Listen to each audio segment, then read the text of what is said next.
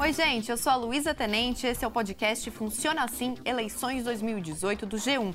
Eu vou te ajudar a entender as funções de cada cargo político e também o que fazer para escolher os candidatos. Todo mundo está falando de eleição e aí, no meio de um papo, você ouviu falar de uma tal cláusula de barreira, que também é conhecida como cláusula de desempenho. Parece um nome meio estranho, mas é tranquilo de entender o que significa. No ano passado, foi feita uma mudança na Constituição para incluir essa cláusula. A partir de agora, os partidos políticos precisam ter um desempenho mínimo nas eleições para continuar fazendo propaganda gratuita no rádio e na TV e recebendo o chamado fundo partidário. Esse fundo é um dinheiro que os partidos ganham todo mês para pagar despesas administrativas, gastos com pessoal, campanhas institucionais e para promover a participação de mulheres.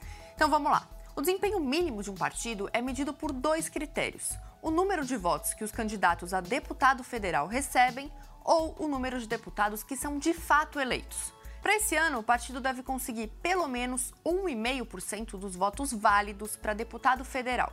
E esse montante de votos precisa estar distribuído em pelo menos nove unidades da federação, que são os estados e o Distrito Federal. Nesses locais, o partido tem que ter conseguido um mínimo de 1% dos votos válidos. Se não conseguir isso, a alternativa é eleger ao menos nove deputados, vindos de no mínimo nove estados. Esses critérios vão ficando mais difíceis eleição a eleição de 2018 a 2030.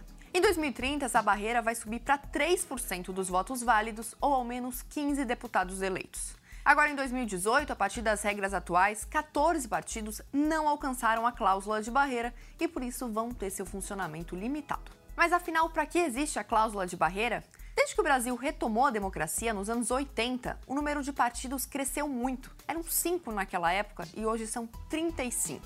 Atualmente, 25 deles têm representantes na Câmara. O maior partido chega a 61 deputados e fica bem longe do patamar de 257, que seria o necessário para ter a maioria dos 513 deputados da Câmara. Para conseguir manter a governabilidade, o partido acaba tendo que se aliar a muitos outros. E aí o que acontece? Os defensores da cláusula de barreira dizem que ela reduziria o número de partidos na Câmara e aí cada um teria bancadas maiores. Consequentemente, ficaria mais fácil formar um grupo que apoiasse o presidente. É comum que o governo, para conseguir ter essa maioria, precise se unir a partidos que defendam ideias opostas às dele. Só que isso aumenta o risco de perder a coerência nos posicionamentos. Outra consequência provável da cláusula de barreira é ter menos legendas de aluguel, que são aqueles partidos acusados de existir só para negociar seu tempo de TV com partidos maiores.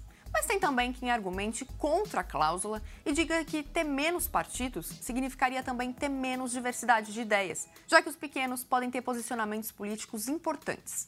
Inclusive, em 1995, o Congresso chegou a aprovar a cláusula de barreira com regras um pouco diferentes das atuais, para valer a partir de 2006. Mas aí o Supremo Tribunal Federal julgou que a lei era inconstitucional. Para valer, seria necessária uma mudança na própria Constituição, que foi o que aconteceu em 2017. Para saber mais sobre eleição, continue acompanhando os vídeos do Funciona Assim aqui no G1.